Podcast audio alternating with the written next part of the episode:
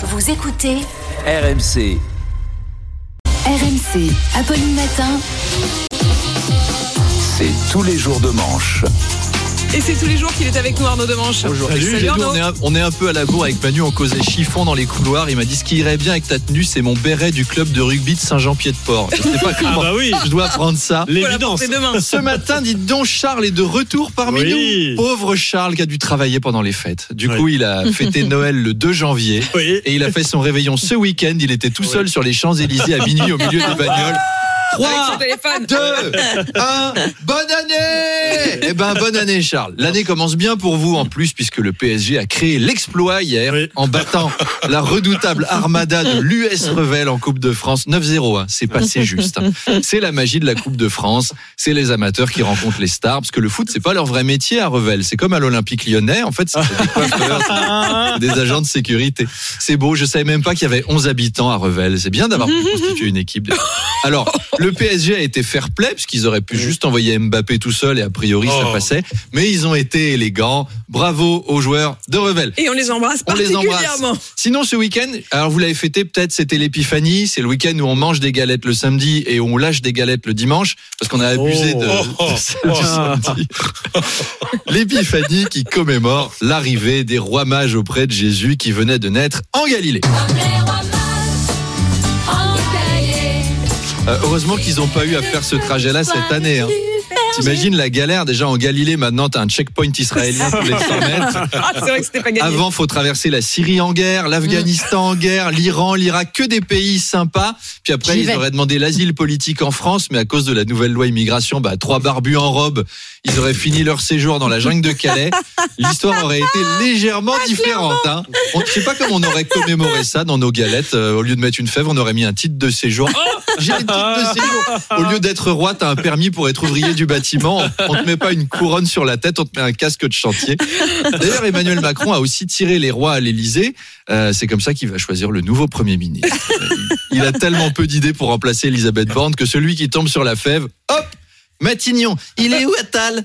Gabriel, t'es le plus jeune, tu vas sous la table, on distribue les parts et on voit qui c'est qui a une couronne. Le plus jeune sous la table, c'est la tradition, hein, vous connaissez, c'est une tradition qu'on retrouve aussi Y a pas à la fête pour la rédaction. galette à l'Élysée. Non, il n'y a pas de fève parce qu'on n'a pas le droit de Voilà, couronner un président. Donc le plus jeune sous la table, c'est une tradition hein, qu'on retrouve aussi à la rédaction de Morandini Live. Oh, oh. Mais c'est c'est pas forcément pour de la frangipane.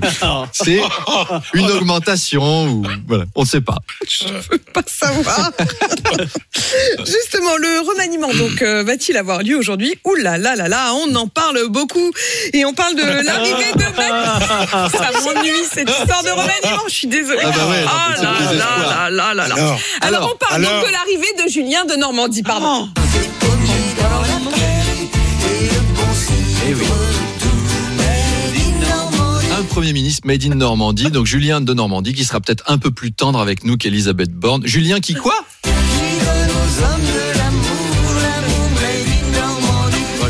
Deuxième couche pour Stone Chardin, Ah c'est ouais. cadeau. Alors d'ailleurs, il en donne de l'amour, Julien de Normandie. Il a quatre enfants, dis donc comme vous, Apolline.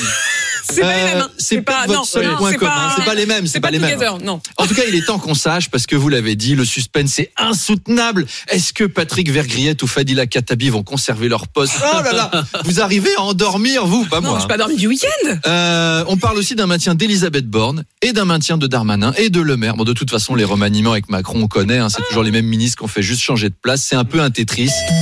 C'est les mêmes pièces qui tombent. Faut juste trouver un endroit où les caser. Mais on parle aussi de l'inverse, c'est-à-dire un total chambardement. Macron ne veut plus voir Elisabeth Borne ou Clément Beaune lui obéir sans rien dire et appliquer bêtement sa politique. C'est non. Place au changement autour de Sébastien Lecornu ou Julien de Normandie de lui obéir sans rien dire et d'appliquer bêtement sa politique. Un nouveau chapitre s'ouvre dans la vie de ce pays. Et vous vouliez aussi nous reparler du Dry January. Oui, parce qu'on en cause beaucoup, mais alors c'est pas le seul challenge qu'on voit fleurir en ce mois de janvier. Il y en a plein d'autres, et c'est l'occasion d'un petit quiz. Allez, Est-ce que ce challenge de janvier existe Donc on s'en- Alors, à gagner, de quoi faire un sublime dry January, puisque notre patron, Hervé Bérou, et la direction d'RMC offrent à l'un d'entre vous un séjour en thalassothérapie et huit Oh, jours de Dieu. vacances à la Bourboule, avec Ah, soin oui. du visage et massage aux pierres chaudes. Oui. Amélie ouvre des grands yeux, Mais moi, elle je- me Allez, croit. merci, Ouais, Manon, on y va. ouais, ouais. Malheureusement, je ne pense pas. Alors, est-ce que ce challenge de janvier existe Top, Ouais. c'est parti. Le January, le Yes. janvier sans épilation. Oui, c'est pour les femmes. Je l'ai que- bah, bah oui, mais Ah, j'avais ça pas tient compris la chaud. question. Ouais. Oui, mais appliqué? On ne s'épile plus, ça tient chaud, il y a une vague de froid, puis en mars, vous rasez tout, vous faites des coussins. Deuxième challenge, Oh. le No Born January, un mois sans. Elisabeth, c'est- mais c'est Ah, bien ouais. parti. Ah, c'est bien parti, c'est vrai. Euh, le Fry January, un challenge du Texas où il faut manger un aliment frit par jour. Oh, bah, on le faire. Non, c'est faux. c'est faux. Le No Spend January, un challenge qui consiste à dépenser le moins possible. Vrai. Oui, C'est vrai, oui, c'est vrai, mais bon, enfin, de toute façon, on n'a pas le choix. On On est un peu obligé de le pratiquer celui-là. Le No Oxygen January, un challenge TikTok où, sans respirer d'oxygène pendant un mois. Faux. C'est faux, Faux. mais ils en sont capables, j'espère d'ailleurs. Ça ferait de la place. Le Veganuary. Ah oui. Oui, Oui, c'est vrai, ah c'est ouais, organisé par l'association L214. Alors Ça Manu Le Chip l'a hein fait, ouais, Ouais, il l'a fait. Mais il a tenu 8 heures et 3 minutes. Mais il dormait, il dormait, il dormait. Le janvier sans râler.